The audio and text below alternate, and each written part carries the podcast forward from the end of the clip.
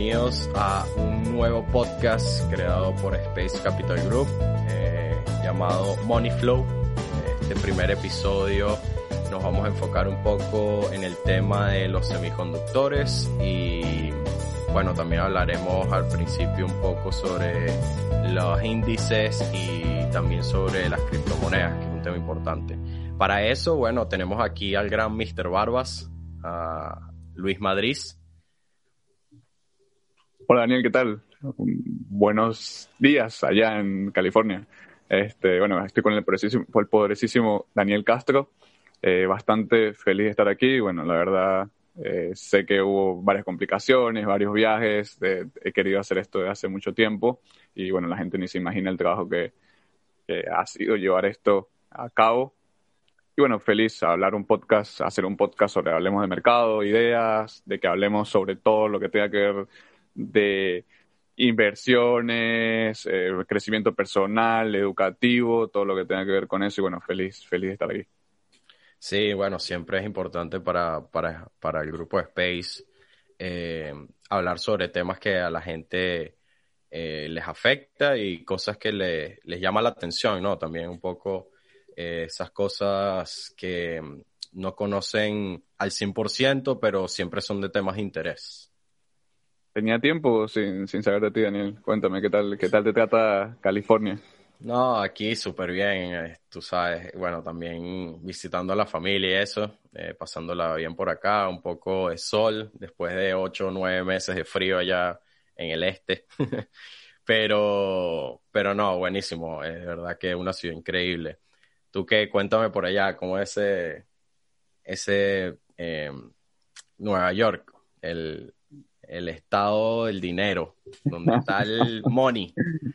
Bueno, mira, Nueva York últimamente muy caliente, la verdad, bastante caliente. Eh, estuvimos ayer a 40 grados, 41 grados, estamos sufriendo una ola de calor. Eh, bueno, hoy está haciendo una tormenta eléctrica, esas son cosas típicas del este, ¿okay? De repente tienes un día caliente, de repente tienes un día muy frío. Eh, bueno, hoy estamos grabando primero de julio, eh, bastante feliz este primer episodio. Eh, sí, bueno, no, tremendo, tremendo día para nosotros, ¿no? Muy felices de hablar con ustedes, de transmitirle cosas buenas y, bueno, de temas interesantes como este primer episodio le hablaremos, bueno, primero sobre los índices que está sucediendo en los mercados y todo, como siempre, y también le hablaremos un poco de las criptomonedas, de Bitcoin, de qué está pasando por allí. Y más importante, hablaremos sobre los semiconductores, un tema que no mucha gente está clara. Y bueno, nada, queríamos hacerles saber qué pensábamos de esta parte, ¿no? Sí, sí, mira, bueno, primero hablar un poco sobre los índices. Eh, la gente, bueno, la gente que no me conoce, generalmente trabajo yo o trabajamos nosotros mucho con el tema de los índices, trabajamos bastante con todo lo que tenga que ver con el tema stocks y bolsa, opciones. Eh, es mi día a día, es mi trabajo. Eh, este, para mí he visto un rally increíble, básicamente en estas últimas semanas y esta semana, esta última semana hemos visto un rally increíble en tanto en SP500, tanto en el Nasdaq, tanto en el Russell 2000, en las pequeñas, medianas y largas compañías. Eh, vemos que un impulso bastante considerable, creo que los seis meses que terminaron ayer, por cierto, comienzan hoy seis meses nuevos, eh, los primeros seis meses del año fueron bastante positivos en todos los índices, eh, 15%, 22% en Nasdaq, eh, bastante considerable los, los porcentajes de crecimiento de cada índice. Y yo creo que todavía eh, puede seguir un poco el rally, creo que hay un bastante euforia dentro del mercado. Hablando un poco del SP500, bueno, yo creo que el SP500 está muy, o se está viendo muy beneficiado, sobre todo sus beneficios y sus grandes compañías, por todo el tema de inflacionario que básicamente estamos viendo, una, estamos viendo algo inflacionario, las cosas están subiendo de precios. Ayer fui a comprar pollo y bueno, el pollo eh, me subió el doble de precio de que me costaba hace dos meses, ¿no?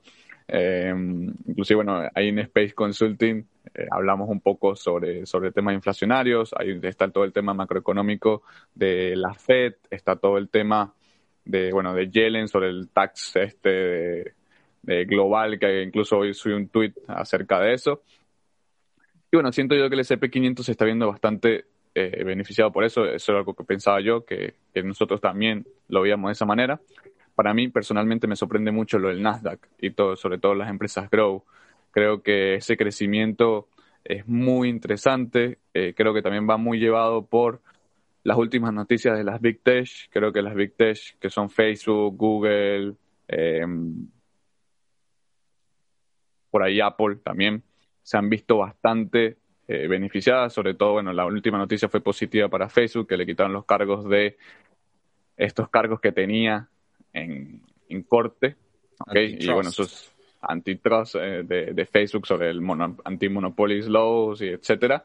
Eh, creo yo de que bueno, eso impulsó bastante el índice. Okay, creo que Facebook para mí ahora tiene una, además creo que una de las empresas con mayores ventajas competitivas del mundo, también arrastra el índice, ¿no? Eh, por ahí me sorprende mucho las empresas grow, porque para que la gente lo entienda, cuando existe inflación, generalmente las empresas grow o todo lo que tenga que ver con el Nasdaq se cae o disminuye o no se ve tan atractivo como otro tipo de empresas que pueden ser un poco más cíclicas o que pueden ser un poco más valores refugios de alguna manera. Así que bueno, de verdad sorprendido por eso. Eh, hay noticias muy interesantes dentro del mercado, hay compañías que están haciendo cosas muy interesantes a nivel tecnológico y yo siento que el, inversionista ahora cambió. Okay, no es el mismo inversionista de hace 10 años. Yo creo que las personas ahora ven mucho más la tecnología como el futuro más que los beneficios. Creo que el, tema del retail y también los grandes inversionistas están viendo eh, sobre todo este tipo de economías seculares, eh, para que la gente me entienda, pues eh, tecnologías destructivas que cambian la forma de cómo nosotros hacemos las cosas. Eh, creo que hay muchas compañías, incluso bueno, yo hablé sobre esta semana, lo publiqué en mi Instagram acerca de Docs, que bueno, también está haciendo unas cosas súper interesantes con todo el tema de medicina, etcétera.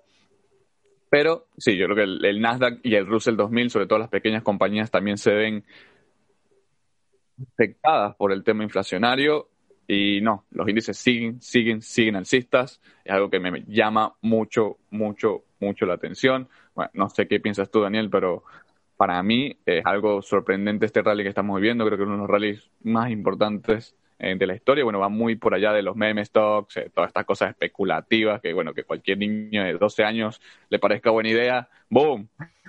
de un dólar a 100 dólares en una hora.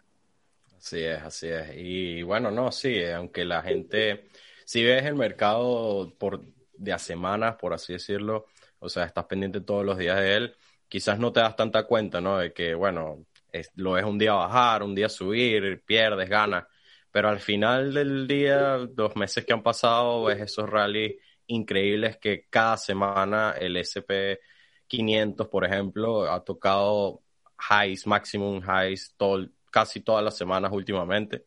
Y bueno, nada, eso nos indica que hay mayor movimiento de dinero, hay mucho dinero entrando en, el mercado de valores. Eh, y bueno, nada, hay que saber aprovechar las oportunidades, ¿no? Sí, sí, eh, creo que hay muchas oportunidades ahora. Creo que hay cosas muy interesantes. Inclusive creo que hay muchos negocios que se están adaptando a la situación actual. Creo que hay muchos negocios, bueno, lo hablaba yo eh, con, mi, con mi otro socio, Kirby, y lo hablaba también con Gabo lo hablamos un poco de cómo estos negocios están aprovechando ciertas cosas para cambiar su modelo de negocio, como puede ser AMC, como pueden ser estas eh, meme stocks, que básicamente la gente las ama, las ama, eh, las quiere, las desea. Y bueno, esta gente está aprovechando esa capitalización o ese dinero que están recibiendo de sus accionistas para cambiar su modelo de negocio. También GameStop también está por ahí. Y bueno, yo veo que están modificando totalmente su modelo de negocio. De verdad, bueno, eh, no soy muy trader de, no soy muy inversionista especulativo, no, yo soy mucho más de beneficios, para la gente entienda, voy mucho más al investing value que a lo especulativo.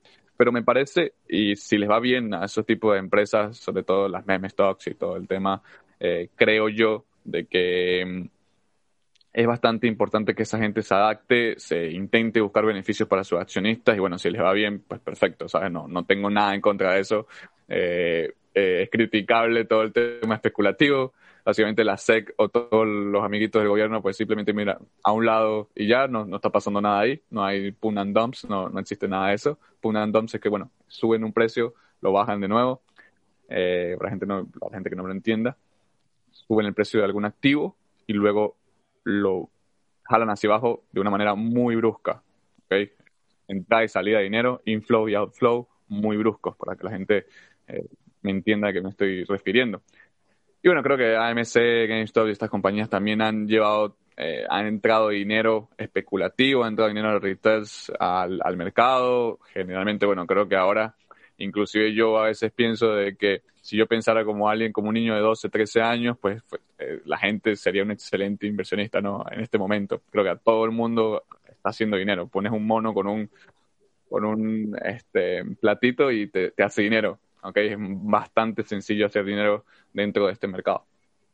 Así es, así es. Y bueno, también este, lo que estás hablando, pues lo, estos meme stock están moviendo el mercado locamente, no sé para hablar de eso, pero este, bueno, también así como hablamos de, de estos rallies que están sucediendo, también deberíamos hablar un poquito sobre sobre, bueno, las criptomonedas, ¿no? En especial Bitcoin, que es, mueve, que es la que mueve todos esos mercados.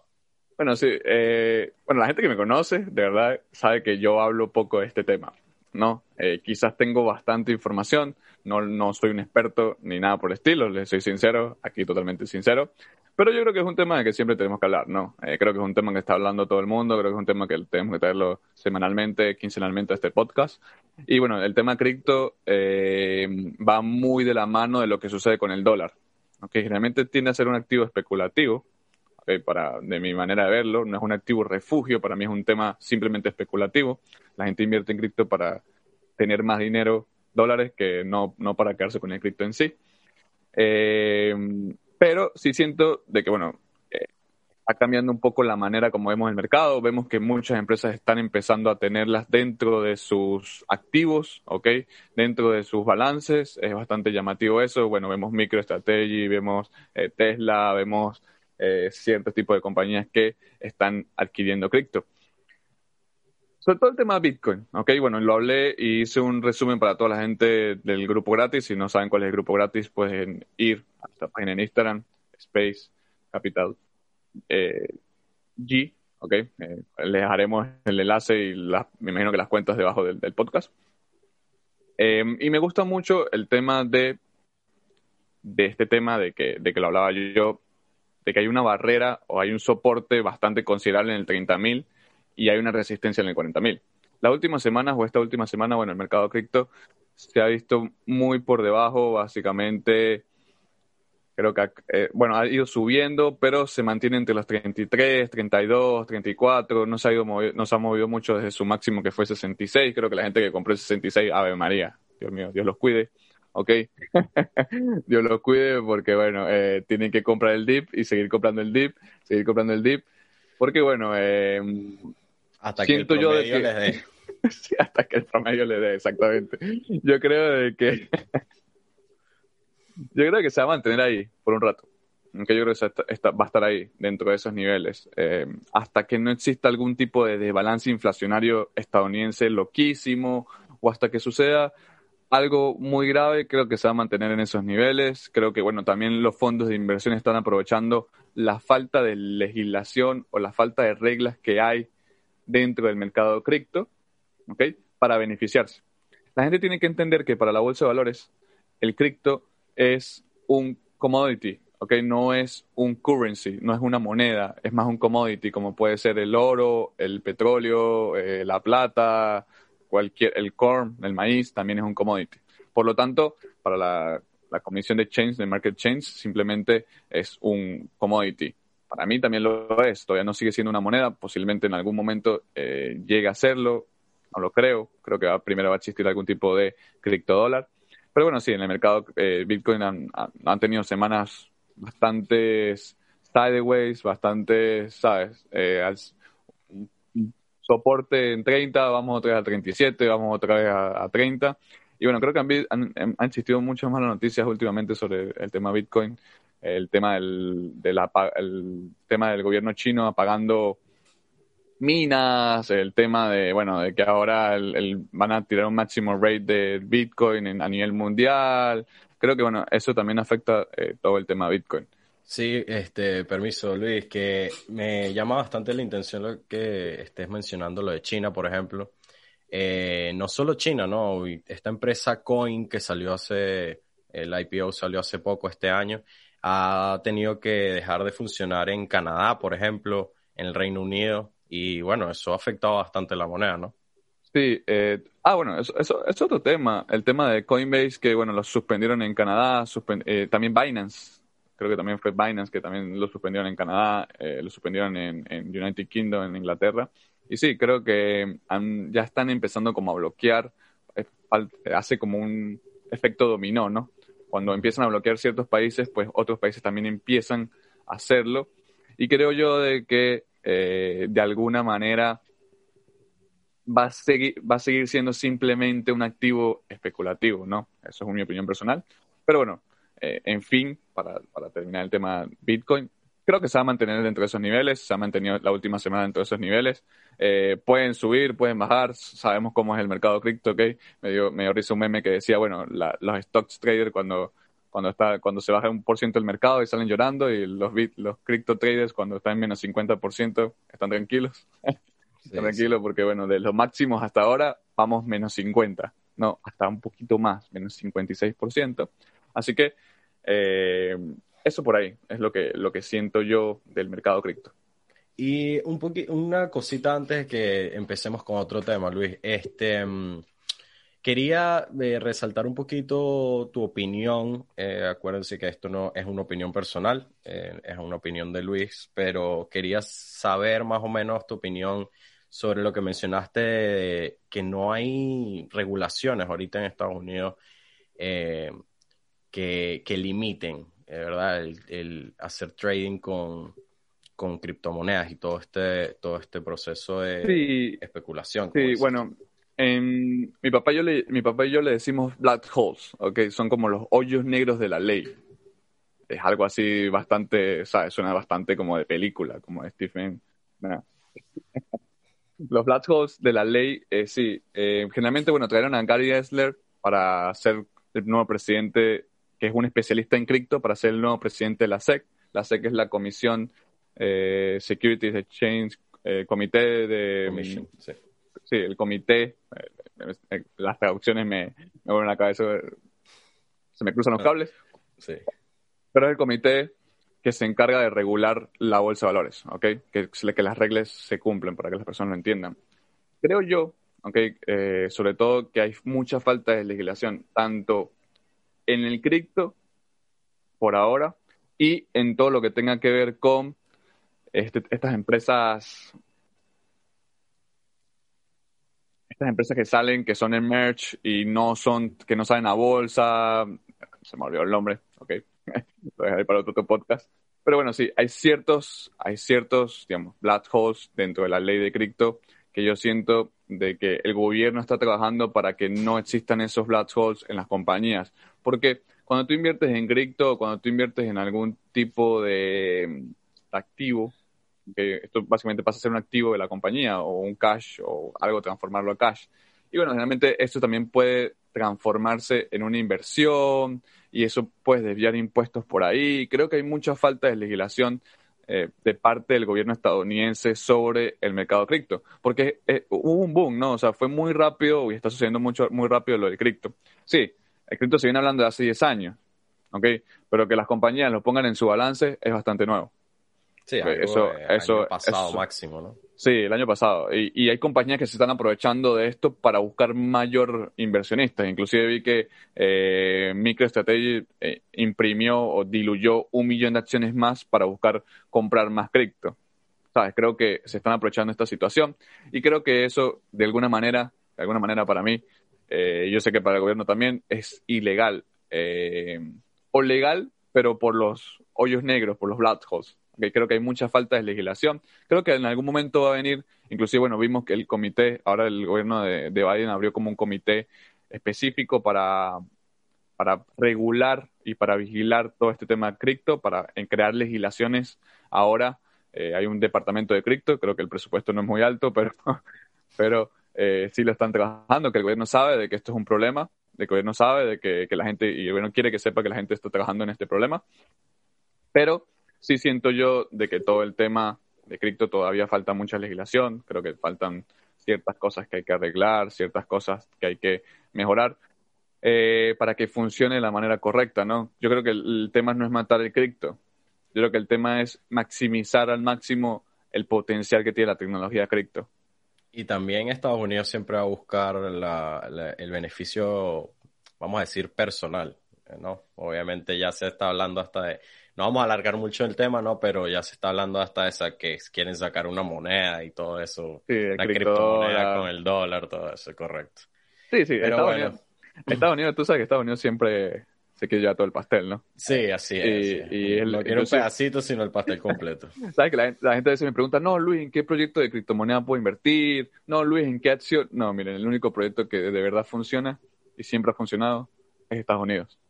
Oh, Ese es el único proyecto. Ese es el único proyecto Estados Unidos y quizás, bueno, quizás por allá en Asia, China, Rusia, más o menos que son proyectos que empiezan o han estado toda la vida funcionando, pero el único proyecto que, que, ha funcionado y que ha sido ejemplar durante siglos ha sido Estados Unidos. Así que es el proyecto que yo pongo mi, invierto mi dinero. Estoy totalmente de acuerdo. Y bueno, nada, este, hablando también aquí, queríamos mencionar un poquito sobre eh, el tema principal de este, de este, podcast, ¿no? Que vamos a hablar un poquito sobre los semiconductores. También te quería preguntar sobre qué son esos semiconductores, la gente que no conoce sobre eso, eh, cuál es el problema que está sucediendo. Escucho por ahí, siempre leo en las noticias que hay escasez, que eh, también las empresas están teniendo eh, problemas con encontrar, no soluciones, sino encontrar personas que les contribuya la cantidad necesaria para que ellos puedan sacar sus productos a flote, sobre todo en el área automotriz. Entonces, nada, quería preguntarte un poquito sobre qué piensas tú, qué está pasando y cuál es el problema principal con los semiconductores. Bueno, mira, eh, primero hablaré un poco y explicaré un poco sobre qué son los semiconductores y luego te voy a dar mi, mi opinión y te voy a plantear un poco el problema sobre los semiconductores, lo que está sucediendo. Perfecto. Eh, los semiconductores son componentes básicos de la electrónica. Son un componente que quizás nosotros eh, nosotros lo utilizamos todos los días, lo, vemos todos los días, están en los teléfonos, están en las computadoras, están en el carro, están, los vemos, están en todos lados. Pero no los vemos, generalmente la gente no los ve las luces LED utilizan semiconductores algún, algún tipo de componente. No son aislantes ni un verdadero conductor, ¿ok? Y quiero que hagan este, o se imaginen esto mientras manejan, mientras escuchan este podcast, para que ustedes lo entiendan un poco. Imagínense un puente elevadizo, ¿ok? Cuando el puente está levantado, se puede considerar como un aislante, ¿ok? Es como que no pueden pasar de un carro de un carro al otro lado porque el puente está arriba. ¿Saben, estos puentes que, que tú eso que tú ves en las películas, que, que, se, que se abren, se expanden? básicamente se puede considerar como un aislante. Los automóviles no pueden pasar de un lado al otro porque el espacio entre, entre, ambos o, entre el puente está totalmente eh, nulo. Eso es considerado un aislante. Esto se le llama banda prohibida en electrónica. Pero cuando el puente está debajo, se convierte en un conductor. Y eh, cuando el puente está abajo, pues simplemente los carros pueden pasar de un lado al otro sin ningún tipo de problema. Esto sí funcionan los semiconductores. Es como un, es como un peaje, de cierta manera. Eh, así imaginando, pero no sé, se me salió aquí un poco lo venezolano. eh, pero sí, es más un poco el peaje. El planteamiento del problema o, todo lo que tenga que ver con, con, el tema de los semiconductores, de verdad, yo siento, y bueno, se han hablado mucho, bueno, imagínate todo lo que se ha hablado que los últimos dos veces, eh, la escasez de micro, semiconductores o microchips se mencionó en 275 eventos de empresas públicas, principalmente en todo lo que son las llamadas de ganancias o los earnings reports, ¿ok? Estos datos son de Sentio. Eh, eso es superior a todo, a todo lo que se habló en el 2020 sobre escasez de semiconductores, ¿ok? No se puede dejar de hablar de semiconductores. lo que yo inclusive, bueno, me acuerdo yo en el 2020 se habló un poco de la escasez de los semiconductores. ¿Te acuerdas cuando salió el Play 5? Si te acuerdas de eso, pero yo, me acuerdo que estaba trabajando, incluso estaba trabajando y mis amigos querían comprarlo y no podían comprarlo porque había como escasez, había un poco de escasez sobre el, sobre el Play 5 en diciembre. Y eh, se trata mucho sobre el tema de los semiconductores. También eh, el tema Sony no tenía los suficientes semiconductores para crearlo. Eh, creo yo de que la principal razón, ok, la principal razón de por qué los semiconductores o por qué está sucediendo el tema de los semiconductores, creo que fue la pandemia. Okay, creo que la pandemia acelera todo lo que tenga que ver con semiconductores o con microchips o con estos chips. Eh, para mí, creo que el impacto de la pandemia tiene toda la culpa de que exista la escasez de los semiconductores. ¿Por qué? Porque se daña de alguna manera todo lo que es el, la cadena, la cadena, de, suministros a nivel global. Okay. Eh, eh, generalmente la gente no lo sabe, pero esto sucede, sucede mucho. Y es que, bueno, se construye, el, eh, hay dos formas de construir un microchip. Está la tecnología Fabless y está la tecnología Manufactory. Realmente, bueno, eh, al lo hace una empresa en Taiwán que se llama TSM Semiconductors, el, el lo hace Intel, la tecnología la desarrolla Intel, tiene que enviarlo a Taiwán, de Taiwán tiene que desarrollarlo en, en no sé, por allá en la isla del Caribe, ok, lo hacen en la isla del Caribe, luego lo, llevan a, Alaska a probarlo para ver si está a temperatura y luego lo traen para acá, ok. Con el efecto de la pandemia, pues toda esa cadena de suministros a nivel global se ve afectada okay, se está viendo afectada, porque todavía, quizás aquí en Estados Unidos no lo vemos mucho, Daniel, porque, bueno, aquí la gente se vacunó, aquí ya casi el 75% de las personas están vacunadas, creo que, bueno, no sé si has salido tú, pero parecía que todo estuviese normal, como si nunca hubiese pasado nada. Sí, aquí como si nada, ya la mayoría de la gente no está usando ni siquiera el tapaboca, solo para ocasiones en donde se lo piden, pues, y con todo eso se molestan. sí, eh, pero en, en, otras partes del mundo, pues todavía existe el, el virus, ¿ok? Y todavía está, hay un impacto considerable en el virus, sobre todo en Latinoamérica, sobre todo en los países de Asia, eh, se, todavía está la pandemia, todavía está, no hay suficientes vacunas o no hay suficientes dinero para vacunar a todo el mundo. Inclusive, bueno, eso fue una de las conversaciones del G7. Siento yo de que el bloqueo y, y todo este tipo de, de situación con el tema de la pandemia hizo llevar a las empresas de semiconductores a adaptarse a otro tipo de situaciones, ¿no? Creo que tienen que buscar recursos de otras, de otros lados, tienen que buscar eh, idear cómo, cómo diseñarlo mejor, cómo ir diseñándolo.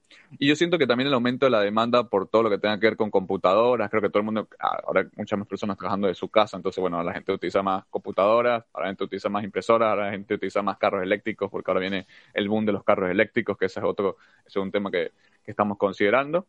Y creo que los fabricantes de chips cambiaron sus líneas de producción. ¿okay? Se adaptaron a vender otro tipo de chips. ¿Por qué? Porque, bueno, eh, tienen que hacerlo para poder sobrevivir. Al final, esto lo importante en un negocio es, facturar, es hacer dinero. Eso es lo, esencial en este tipo de negocios. Creo que, bueno, muchas... Perdón, perdón, y no, y mencioné que también sobrevivir la pandemia, ¿no? Se tenían que adaptar a juro porque esas empresas quiebran y no es como que, ah, voy a volver a ser semiconductores. No, no es así, es fácil. no, no, no es así, no es así. Además, además hay una competencia a nivel mundial sobre semiconductores, ¿no? Quizás eso no tenemos ni siquiera, eh, quizás eso no se ha hablado mucho, pero creo que hay una, hay una competencia mundial sobre quién, quién domina el mercado de los semiconductores, ¿no? Los chinos también están creando sus propios semiconductores, los estadounidenses también están creando sus propias tecnologías. Eh, creo que hay una, hay una competencia, una especie de guerra fría por los semiconductores. Muchas fábricas de estas, bueno, cerraron sus puertas, etcétera, sobre todo los automóviles, ¿te acuerdas cuando, bueno, no sé, Ford cerró sus puertas en, Estados Unidos, General Motors también cerró sus puertas, creo que la industria automotriz ha sido la más afectada por el tema chips. Eh, también pasó en Taiwán, incluso escuché eh, tengo noticia de que están regulando la luz en Taiwán y eso afecta que la empresa Taiwan Semiconductors, que es una de las empresas más grandes de semiconductores a nivel mundial, que tiene la tecnología Fabless del 30% a nivel mundial, se pare ciertos días, ¿ok? Y eso genera escasez.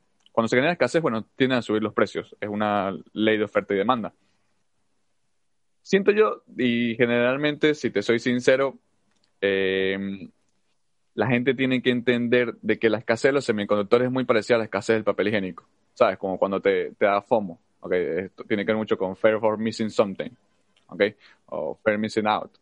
Eh, viene mucho de que la gente.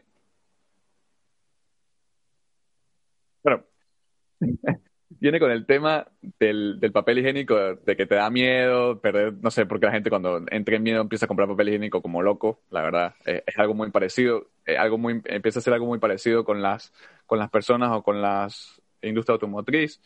la industria automotriz empieza a hacer, em, empieza a comprar, a comprar, a comprar, a comprar microchips, a comprar semiconductores para poder guardarlo por si acaso, ¿no? Porque empiezan a hacer esos tipos de pedidos gigantes.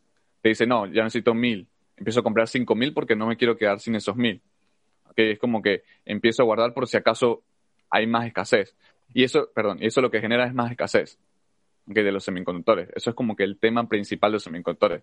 Creo que las industrias que hay son eficientes, o el tema es eficiente para la cantidad de semiconductores que se necesita.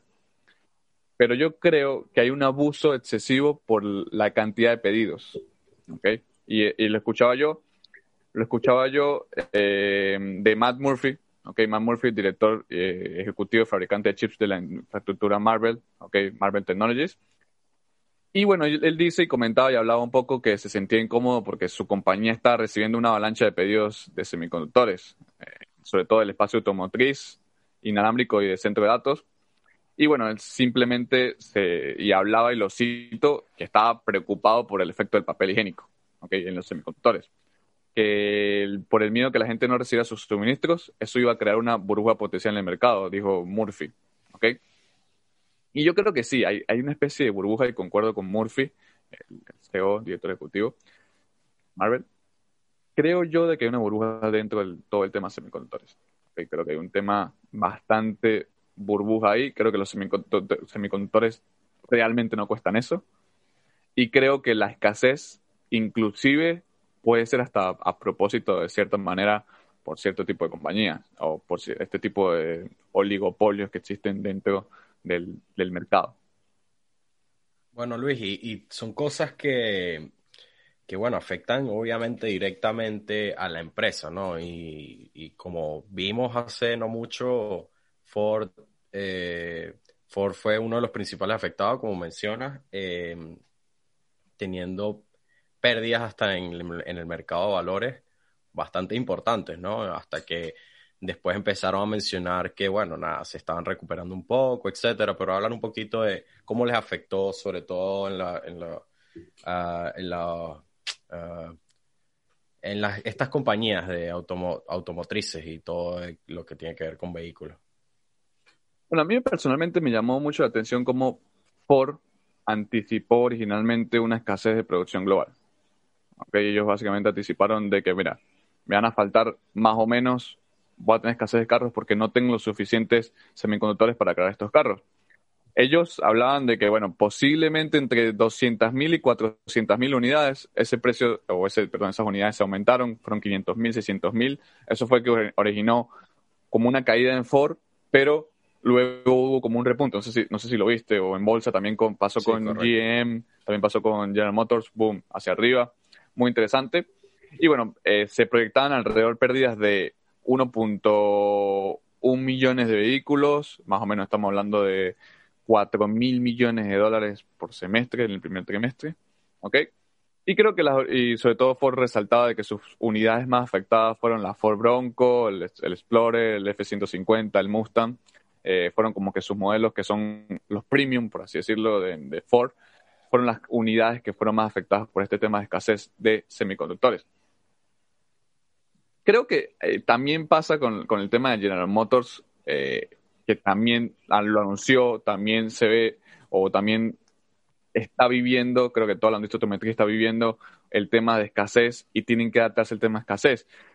Muy interesante lo que está haciendo General Motors porque eh, representaba una escasez de 2 mil millones de dólares en ganancias. Hoy inclusive anunciaron de que, mira, nos recuperamos, supimos manejar eh, de alguna manera la escasez de semiconductores y ahora estamos 40% arriba o vamos a proyectar 40% arriba de nuestras ventas que teníamos al principio. Creo que Ford o General, perdón, General Motors se veía bastante beneficiada de eso. Por ahí me gustó mucho lo de mm, lo de Tesla. Okay, creo que Tesla fue una de las principales compañías y sobre todo Elon Musk, que este tipo de Elon Musk es un crack, eh, eh, no sé, de verdad que el, tipo es increíble. dinero vendiendo carros, pero. No hace, dinero vendiendo carros, pero hace dinero. Sí, sí, sí. si tú sabes, increíble. Si tú sabes que algo va a fallar, es una compañía de Elon Musk. pero las ideas son brutales. Okay, o sea, o sea el, tipo de verdad, de verdad es increíble cómo se maneja, las ideas que tiene, sabe cómo manejar y sabe cómo, qué decir las masas, influenciar, sí, sabe cómo influenciar y sabe cómo llevar a las masas a ciertos sitios. Okay? A mí me parece esto genial. Pero eh, Tesla, Tesla o los carros Teslas eh, tienen alrededor de más de 100 microchips dentro o, o un carro de Tesla tiene 100 microchips para poder funcionar. Imagínense esa cantidad de microchips que necesita un carro de Tesla. ¿Ok? Estos microchips que le hace Tesla son específicos, no son normales, no son un microchip normal. ¿Ok? No, no es algo, no es algo que, que ellos, que es algo estandarizado como los otros tipos de carros, como puede ser el de Ford, General Motors, etcétera. Generalmente eso tiende a ser estándar. No. Los sensores, estos sensores que se llaman sensores LERS y eso, eh, tienen que ver con el tema específico. Y esta escasez ha generado mucha escasez en los problemas de, Tesla y esto le genera problemas en todas sus producciones. No sé si te has dado cuenta que ah, últimamente Tesla ha sacado muchas más noticias sobre, mira, eh, inclusive estuve leyendo ayer, ayer está en el, en el metro aquí en Nueva York y estuve leyendo de que el Tesla, los taxis Tesla de Nueva York tuvieron que regresar el 70% de los taxis Tesla de Nueva York porque tienen un problema con el cinturón de seguridad y el microchip del sistema de seguridad y etcétera. Eh, creo que eso es bastante llamativo. También estuve leyendo de que, bueno, hubo carros en China, en Tesla, que tuvieron que regresar por el tema de los, de los semiconductores. Están, están dando carros, ¿ok, Daniel? Dando los carros o llevando los carros, entregando carros, sin ni siquiera tener los microchips completos. Y los carros tienen fallas, ¿ok? Lo que quiero decir o lo que quiero lo que quiero llamar un poco más a la conciencia es que bueno si vas a comprar un Tesla ten cuidado. Pruébale todos los sensores bájale todas las ventanas.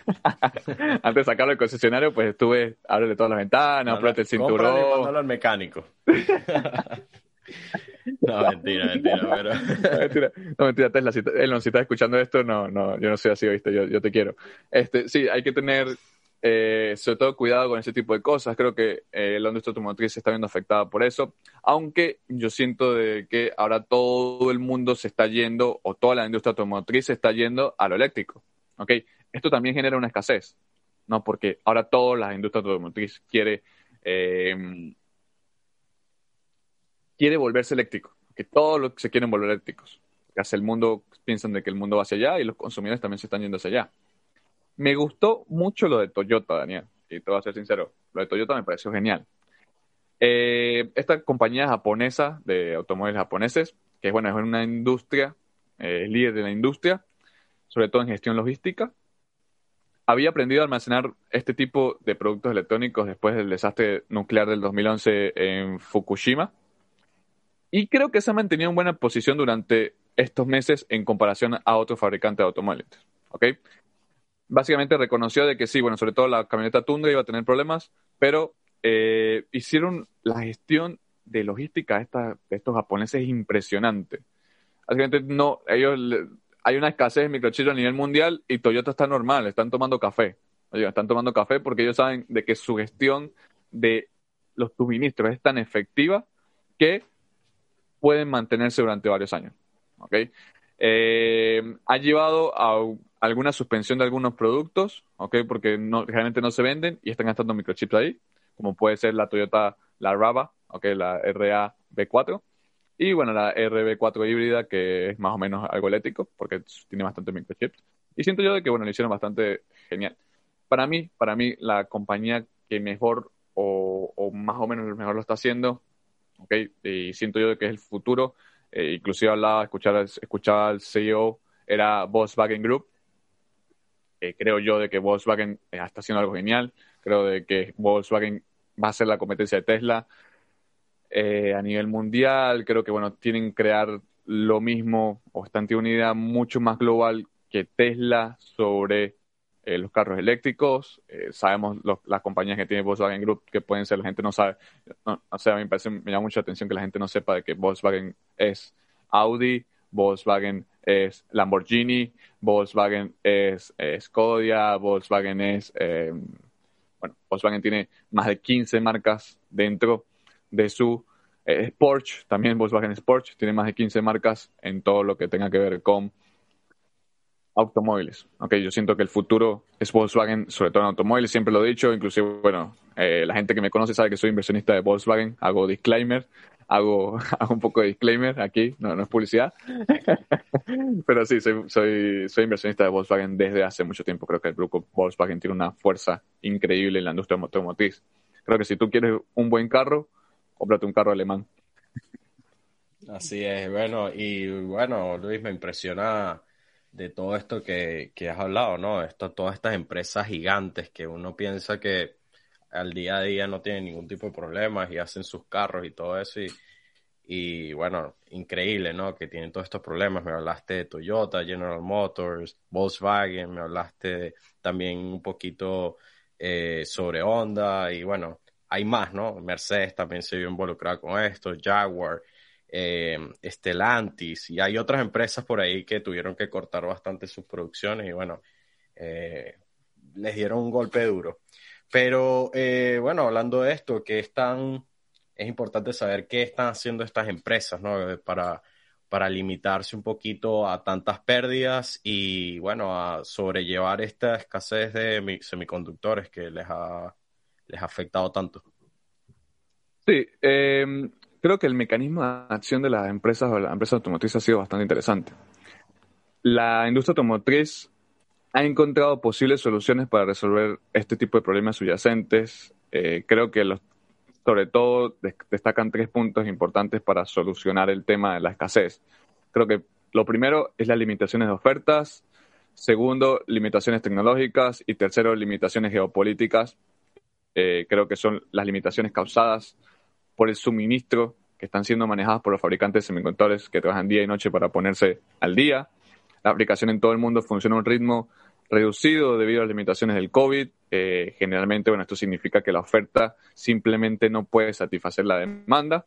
Y creo que esto resultó en la interrupción de la fabricación a tiempo y el agotamiento de las reservas de existencia que pudieran haber existido o que estaban existiendo. Para mí, y generalmente yo sinceramente pienso de que ese problema no se puede suceder, no se puede resolver de un día a otro, ¿ok?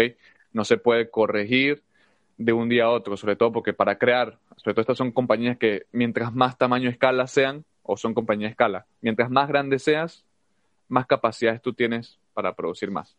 Por ejemplo, si mi fábrica es más grande y yo puedo poner más robots creando microchips, yo generalmente voy a poner más output o voy a tener mucho más microchips.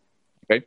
Yo creo que esto soluciona, inclusive escuchaba al, CEO de Intel, es un tema que me apasiona los semiconductores, eh, escuchaba un poco al CEO de Intel y hablaba de que, el, de que el tema de los semiconductores era para 15 años, ¿okay? Vamos a tener negocio para 15 años, él decía, inclusive nosotros vamos a invertir billones en semiconductores, tanto automotrices como de computadoras, CPU, tanto en centro de datos como en otros tipos, en otros temas, para nosotros eh, crecer, ¿ok? Luego hablaré un poco de Intel, ¿no? Eh, voy a serle sincero. Luego tocaré el tema de Intel porque me duele en el corazón, pero es una experiencia y, también es bueno comentarles mi experiencia.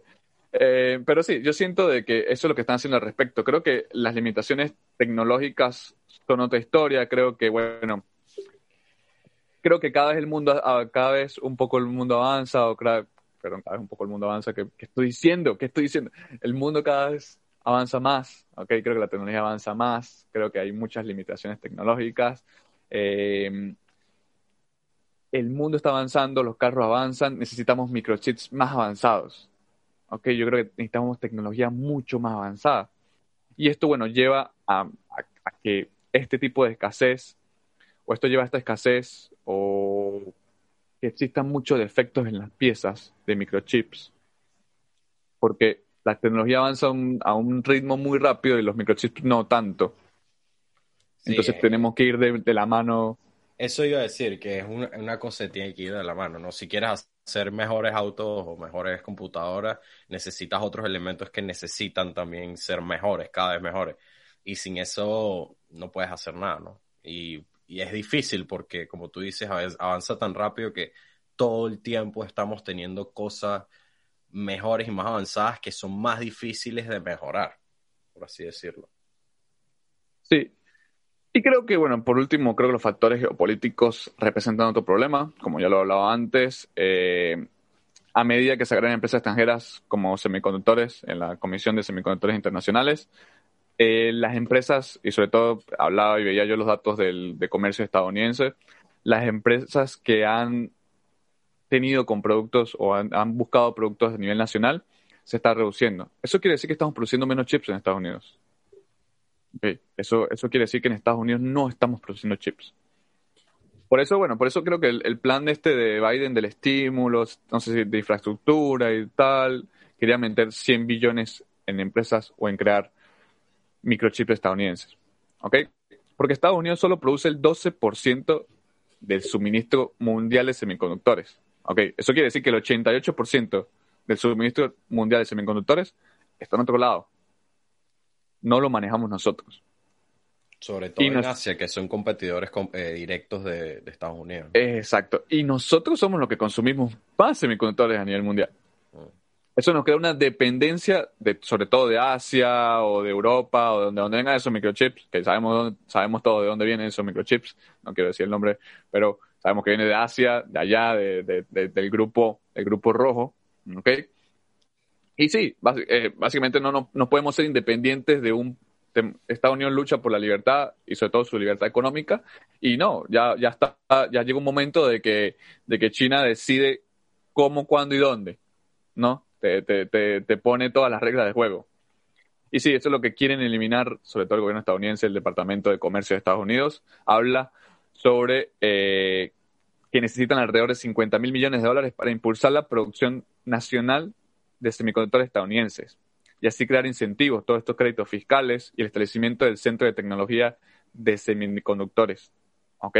Para investigación y diseño de semiconductores, para que nosotros seamos una potencia de semiconductores.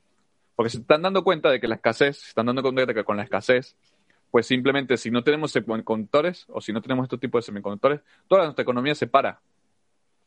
¿Ok? Toda nuestra economía se para, de cierta u otra manera. ¿Ok?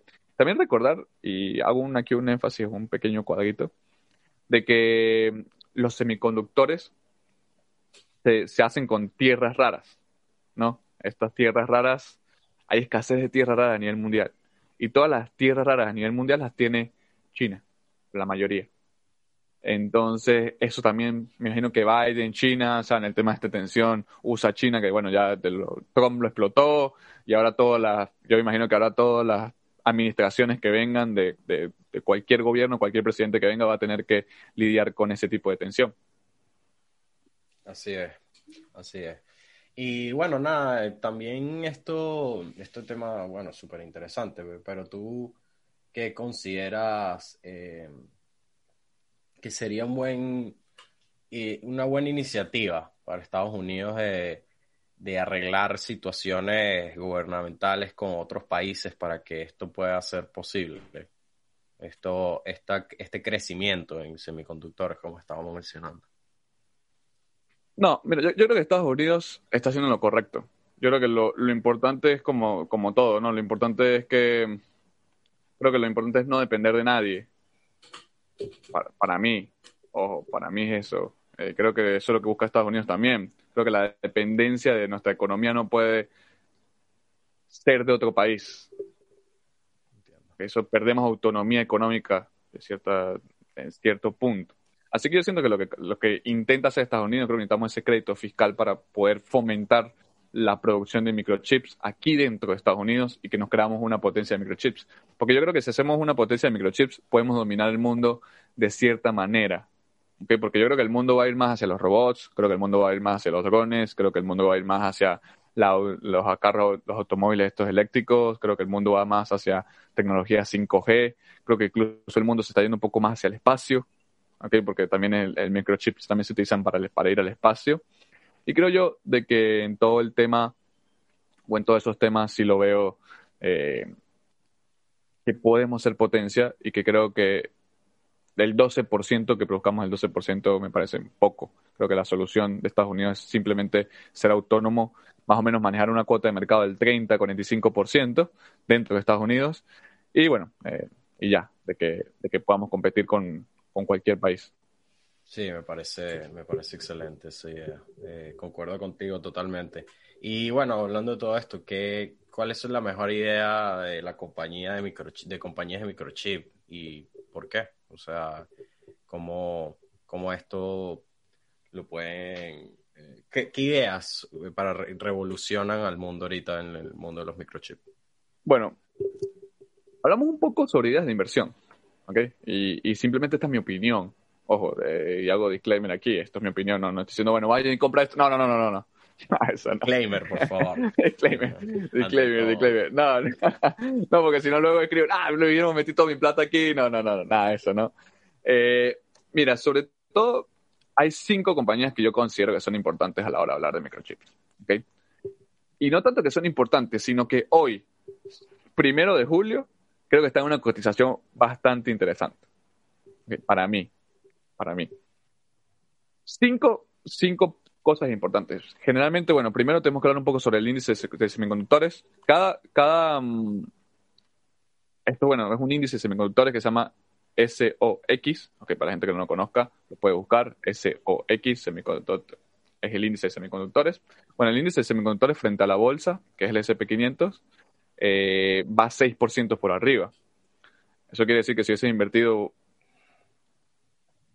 un dólar el primero de enero, va 6% más arriba con respecto a la bolsa.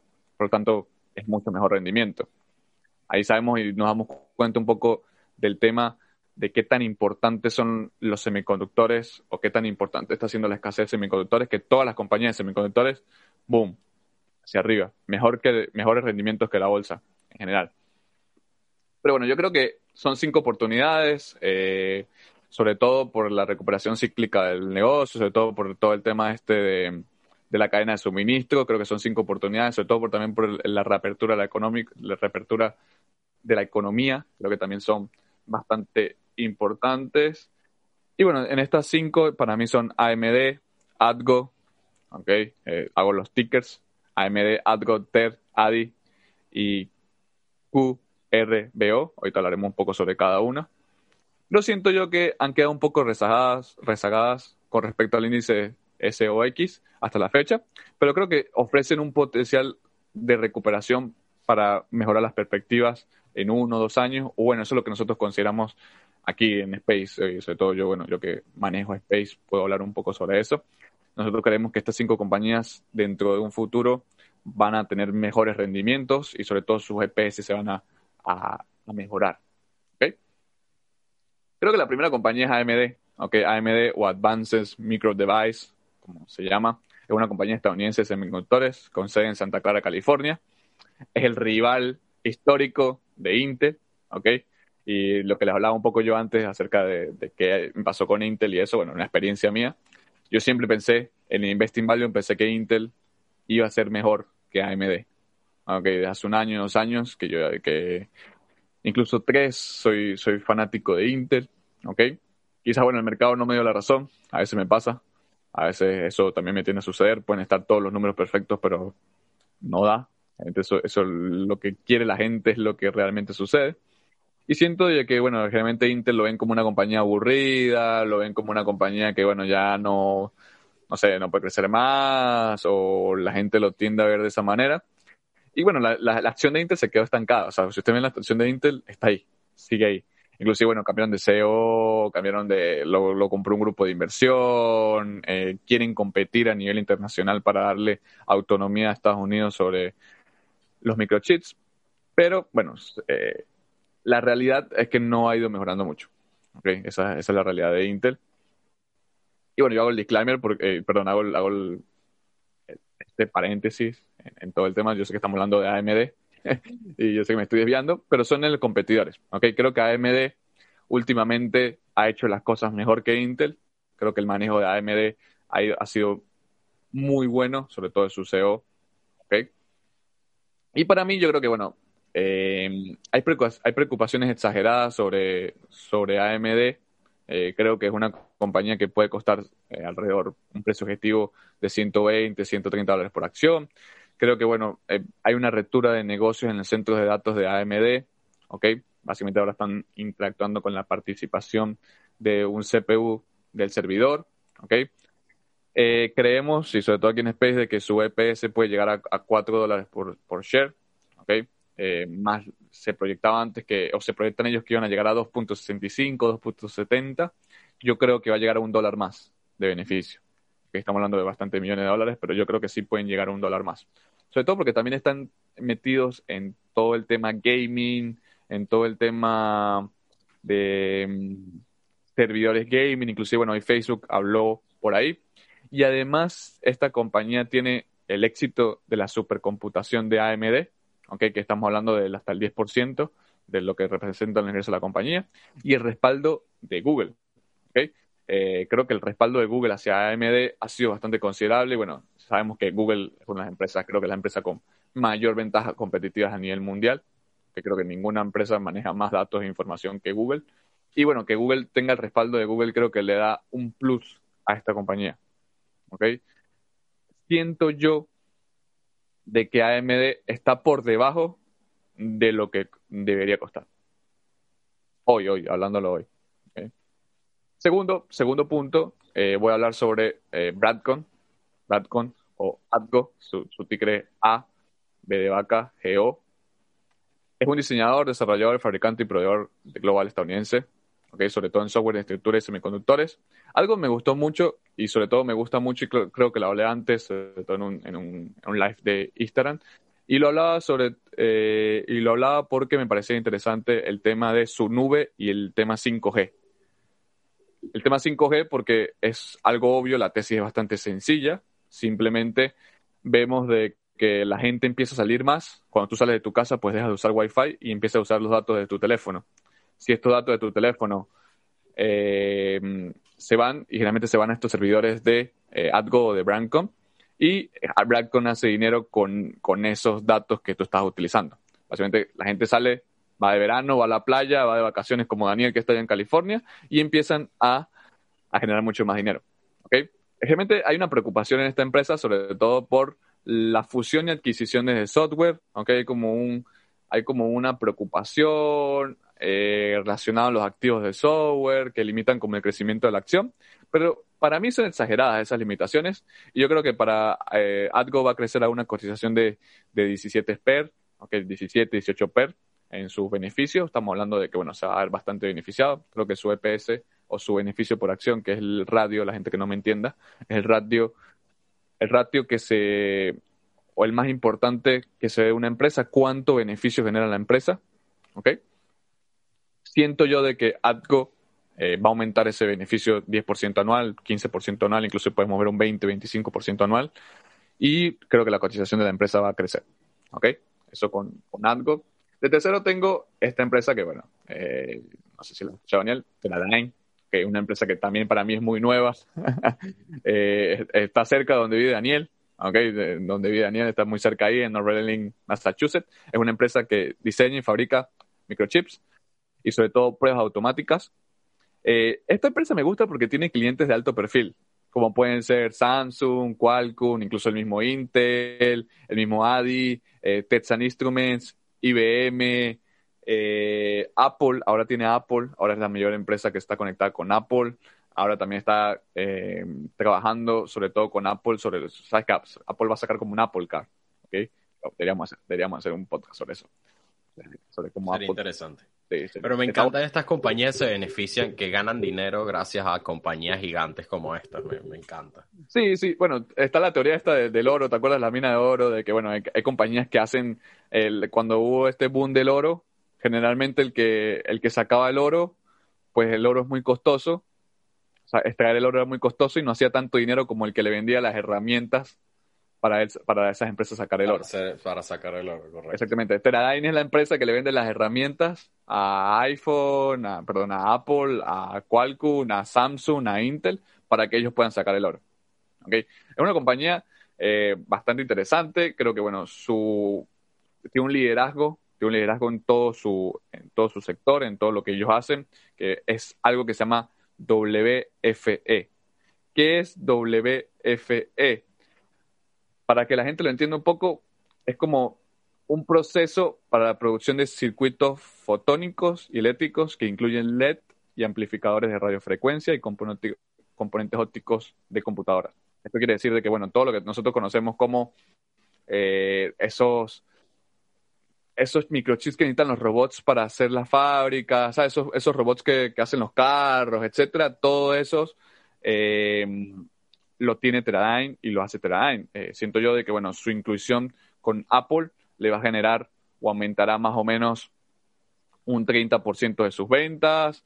Además, bueno, está haciendo el tester de ventas eh, con la mezcla de, las Macs, porque ahora las Macs están, las Mac están trabajando con, con, con y van a aumentar otro 30%. Y también hay que ver el futuro de AR, VR y auto con el carro de Apple, de Apple Car, que esta compañía lo tiene el contrato de Apple Car, y creo que va a crear una franquicia única con robots colaborativos con Apple, y básicamente eso es un mercado de 25, 30, 40% de crecimiento anual.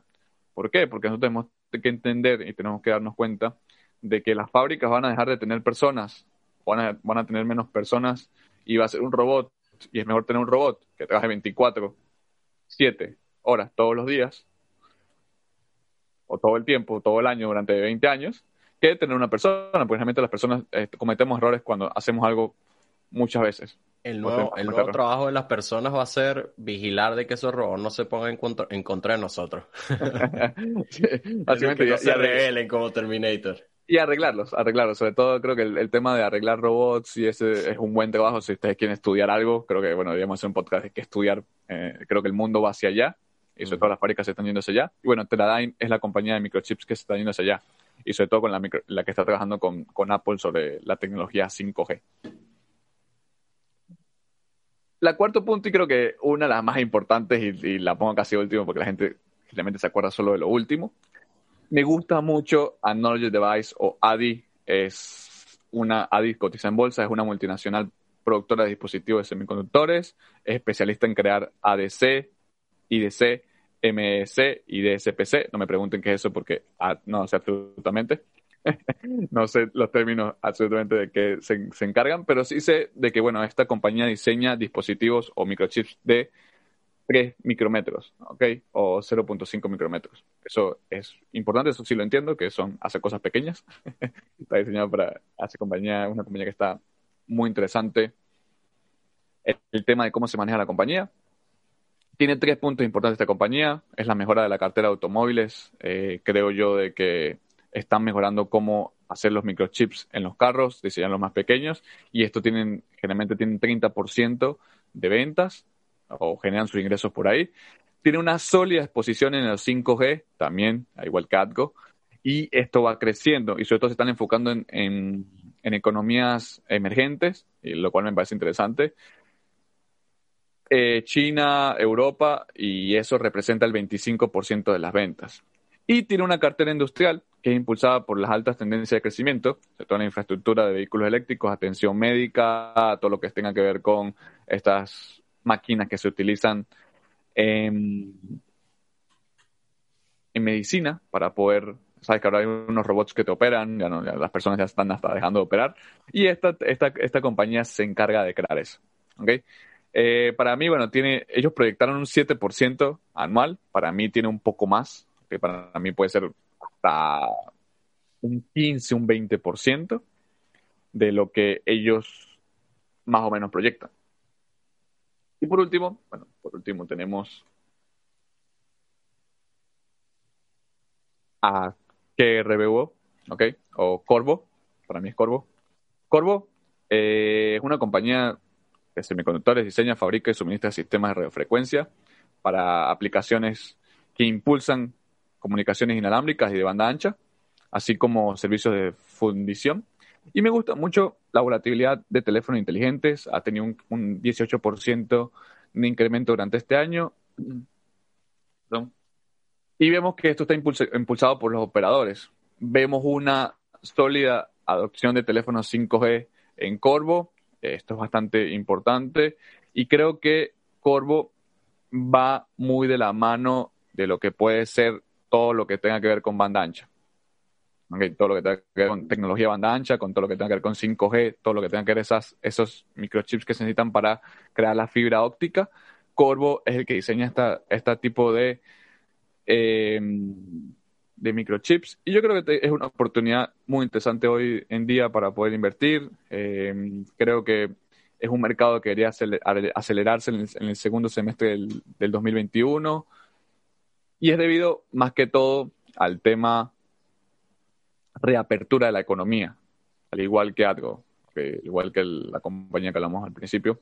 Eh, creo que mientras se reapertura la economía, la gente va a utilizar más datos y va a utilizar muchos, muchos, muchos más datos de que se utilizaban en pandemia. Ya el Wi-Fi está pasando a segundo plano, hay más datos, la gente está utilizando más datos que Wi-Fi. Por lo tanto, es más dinero para ellos. Y tienen un cash flow muy, muy bueno. Creo que, bueno, eh, han sabido cómo manejar sus ventas. Eh, estaciones de base 5G es sobre todo su, su fuerte. Y creo que hay una mezcla en la unidad de crecimiento, en todo lo que tenga que ver con, con Corvo y, ya. Eso, eso siento yo que son, las cinco compañías más importantes y el por qué. Eh, me parece, me parece súper interesante, ¿verdad? Todo lo que dijiste me llama bastante la atención, pero bueno, sabemos que son ideas, son análisis que está haciendo Luis.